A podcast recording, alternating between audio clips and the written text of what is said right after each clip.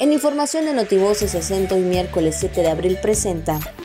La Secretaría de Salud exhorta a las mujeres mantener la lactancia materna exclusivo a los primeros seis meses de edad y dar continuidad hasta los dos años de vida del infante.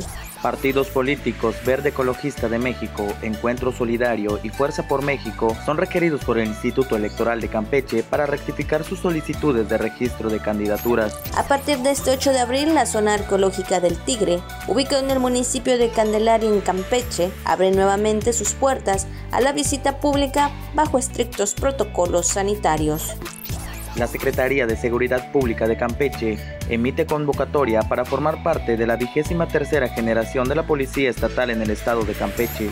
La Asamblea Mundial de la Salud proclamó el 7 de abril como Día Mundial de la Salud. Esta fecha fue escogida en conmemoración a la fundación de la Organización Mundial de la Salud. Notivoces 60.